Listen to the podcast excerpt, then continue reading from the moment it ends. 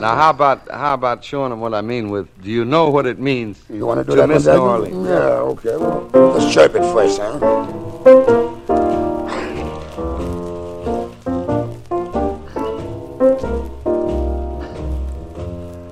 Do you know what it Jazz means? Story. Luxy Bright vous raconte le jazz sous toutes ses formes. Embarquez dans l'histoire du jazz sur Art District Radio. I know you're not wrong. The feeling's getting stronger the longer we stay away.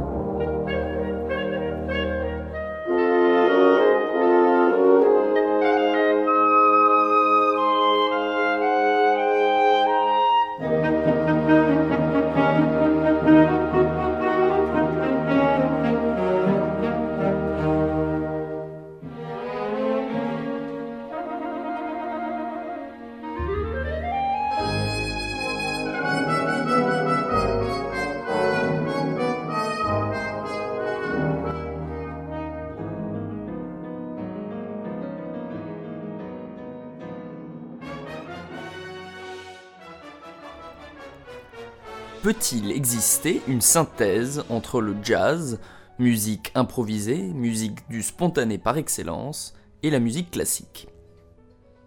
Le third stream est le nom souvent donné à un mouvement disparate de musiciens qui infusent leur jazz d'une esthétique influencée par le classique.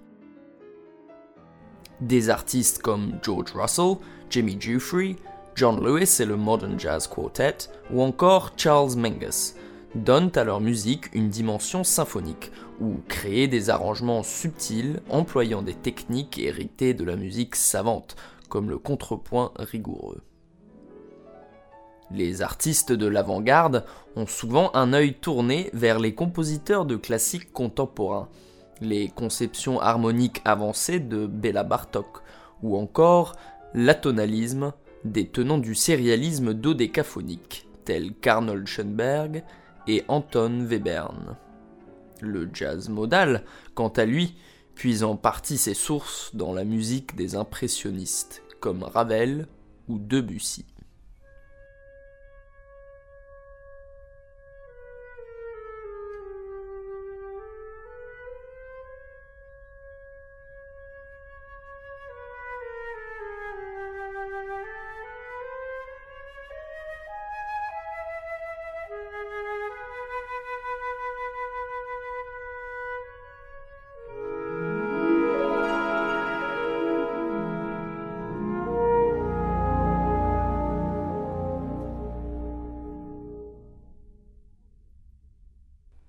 Lorsqu'on interroge les musiciens de jazz sur les compositeurs classiques qui les ont influencés, il y a un nom qui revient souvent.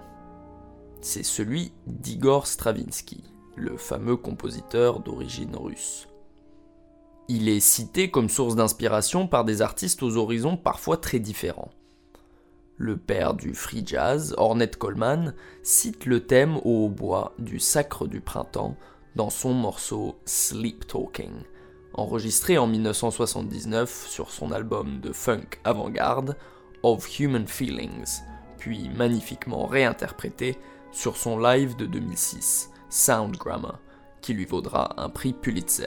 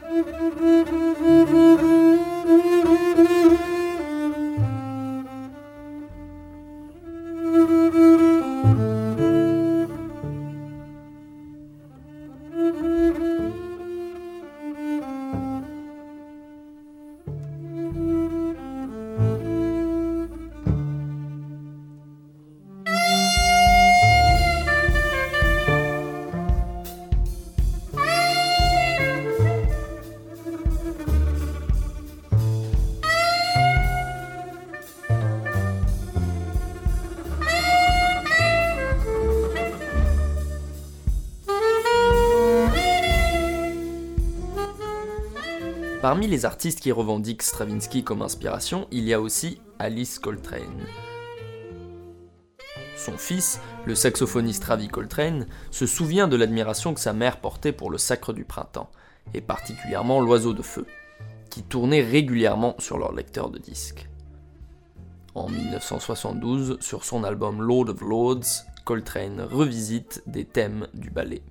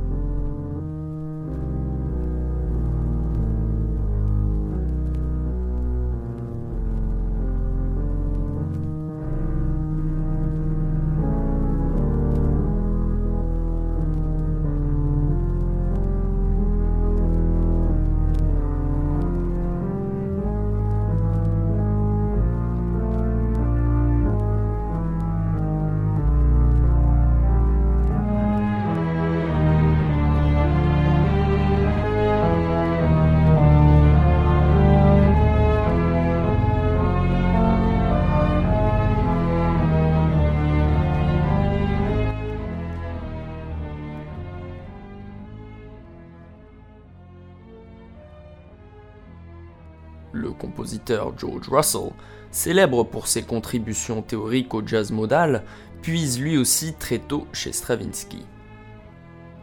A Bird in Igor's Yard, un oiseau dans la cour d'Igor, est d'ailleurs un des premiers exemples d'expérimentation avec le third stream. Le morceau, écrit en 1949 pour l'orchestre du clarinettiste Buddy DeFranco, témoigne clairement de cette influence dans son timbre très cuivré, ses rythmes et mélodies angulaires. On retrouve aussi cette multiplicité d'événements musicaux superposés qui caractérise la musique de Stravinsky, et qu'il utilisait parfois à des fins dramatiques, comme dans l'ouverture de Petrouchka, où il dépeint une foule à la foire de Mardi Gras. On écoute A Bird in Eagle's Yard de George Russell. Thank you.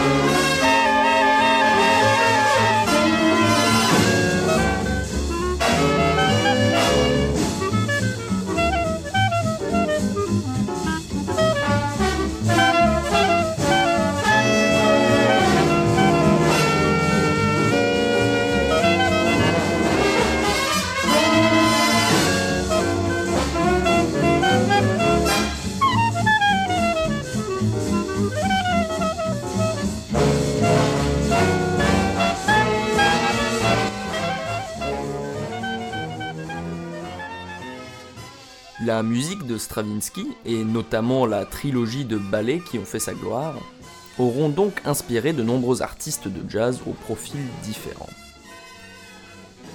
Qu'est-ce qui dans sa musique résonne donc autant avec eux? L'écriture de Stravinsky, pleine de polyrythmie et de mélodies folkloriques aux harmonisations dissonantes, crée souvent un effet de spontanéité une sorte d'illusion d'improvisation dans une musique pourtant écrite. Cela révèle certainement une affinité qu'éprouvait le compositeur pour le jazz, et une affinité qu'il revendiquait.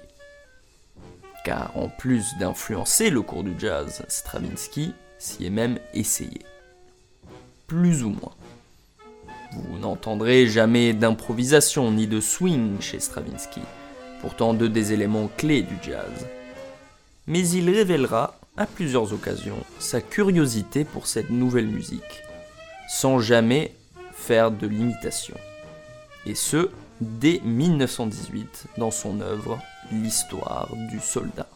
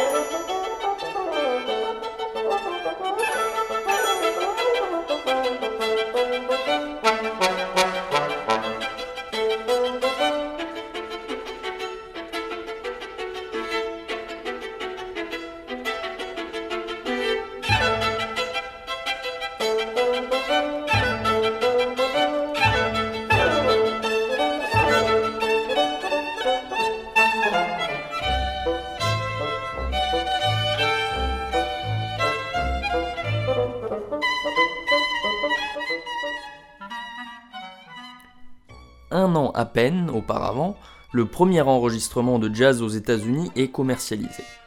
Ce nouveau style, qui n'a même pas encore réellement traversé l'Atlantique, est toujours en germe. Ce n'est pas vraiment du jazz dont Stravinsky s'inspire, mais plutôt un de ses ancêtres, le ragtime, qu'il découvre à travers des partitions qu'il obtient par son ami, le chef d'orchestre suisse Ernest Ansermé. Il compose en 1918 Ragtime pour 11 instruments, et l'année d'après, il écrit un morceau pour le célèbre pianiste Arthur Rubinstein, qui malheureusement ne l'aime pas du tout et ne le joue jamais. Voici Piano Rag Music de 1919. C'est sans aucun doute une abstraction du ragtime, mais on reconnaît toutefois la technique main gauche du piano et les lignes syncopées qui caractérisent le style.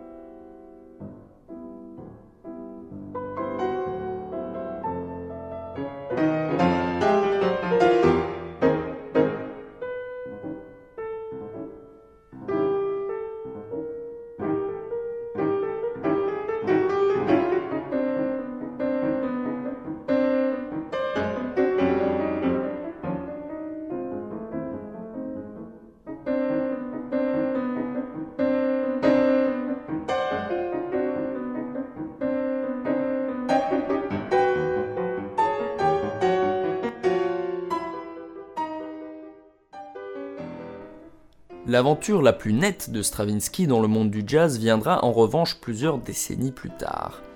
C'est en 1945, l'année où il est naturalisé citoyen des États-Unis, où il habite depuis 6 ans.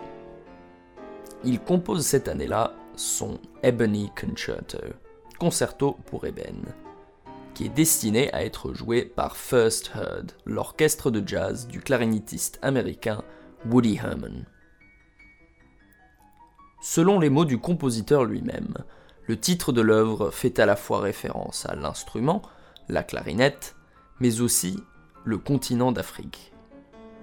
Les musiciens de jazz que j'admirais le plus à l'époque étaient Art Tatum, Charlie Parker et le guitariste Charlie Christian.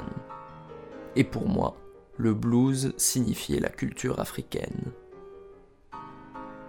L'instrumentation du concerto est donc celle d'un orchestre de jazz, deux sax alto, deux ténors, un baryton, clarinette, clarinette basse, corps, trompette, trombone, piano, guitare, contrebasse, harpe et batterie.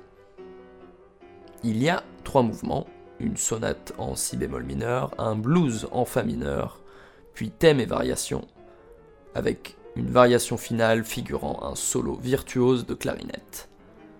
On écoute.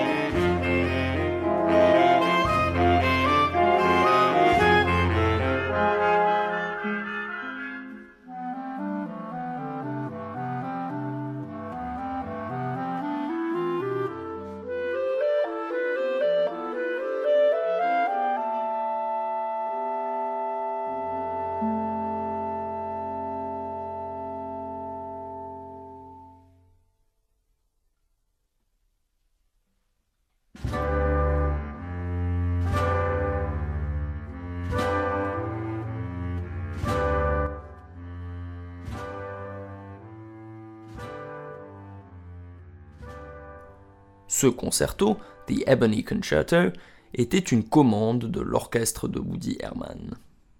Le texte officiel accompagnant la partition explique que Stravinsky était tellement impressionné par la musique de Herman que lorsque ce dernier lui commande la pièce, il accepte immédiatement et réserve une section soliste pour la clarinette.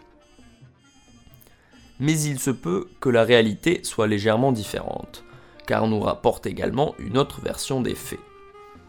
Le journaliste de jazz Ira Gittler recueille dans son livre Swing to Bop les témoignages du trompettiste de l'orchestre de Herman, Neil Hefti. Ce dernier part six mois en Californie pour travailler dans l'industrie du film. À son retour, son partenaire d'orchestre en trompette, Pete Canderley, qui était un admirateur de Stravinsky, demande à Hefty s'il a eu l'occasion de rencontrer le grand monsieur. Voulant faire son crâneur, prétend que oui, alors que ce n'était pas le cas. Afin d'embellir encore un peu plus l'histoire, Hefty rajoute qu'il a personnellement fait écouter les albums de l'orchestre à Stravinsky, qui est un grand fan. La rumeur se répand vite, et deux jours plus tard, l'éditeur Lou Levy a organisé une rencontre entre Herman et le compositeur, qui, selon toute probabilité, ne connaissait jusque-là pas du tout l'orchestre. Toujours est-il que la commande est acceptée, et Stravinsky décide d'écrire un concerto grosso version jazz. Il écoute assidûment la musique de Herman afin d'en s'en imprégner et ira même jusqu'à consulter un saxophoniste afin d'en apprendre les doigtés. Lorsque Herman découvre la pièce pour la première fois, il est pourtant déçu, jugeant que Stravinsky n'a pas su adapter sa musique à l'idiome jazzistique et trouvant la partition trop difficile. La première représentation a lieu le 25 mars 1946 au Carnegie Hall de New York par l'orchestre de Woody Herman. Il est enregistré peu de temps après, en août 1946, et de nouveau en 1965, avec cette fois-ci Benny Goodman à la clarinette.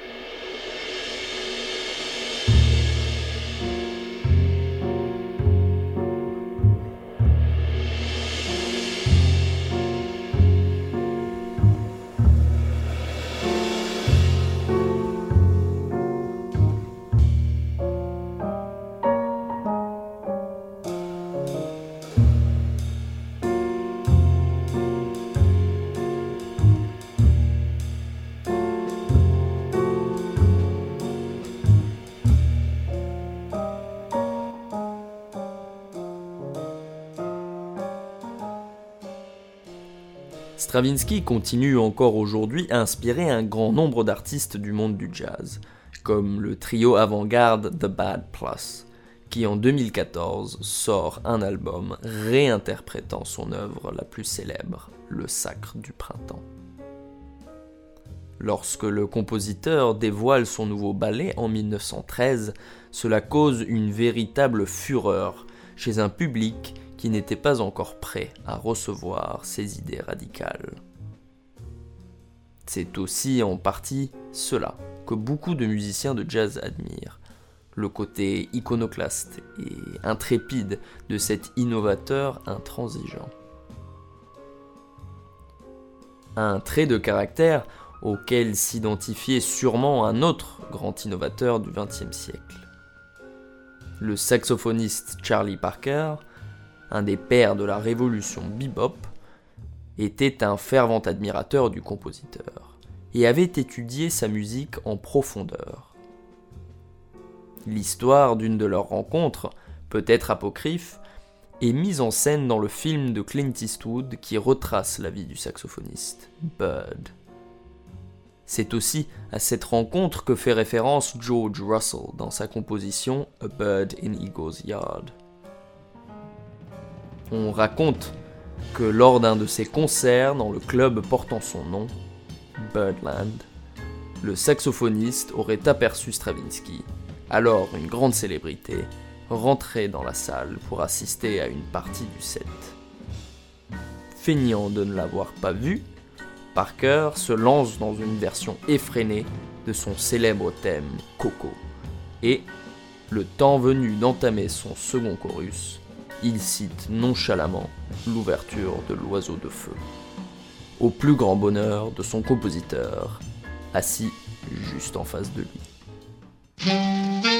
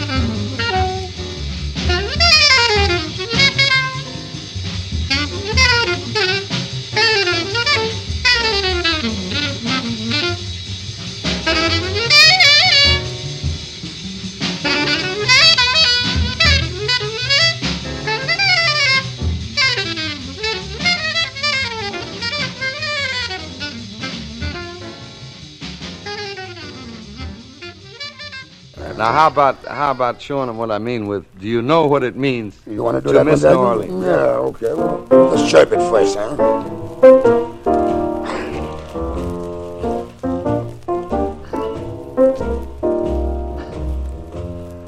Do you know what it Jazz means? Story. Luxy Bright vous raconte le jazz sous toutes ses formes. Embarqué dans l'histoire du jazz sur Art District Radio. I know you're not wrong. The feeling's getting stronger the longer we stay away.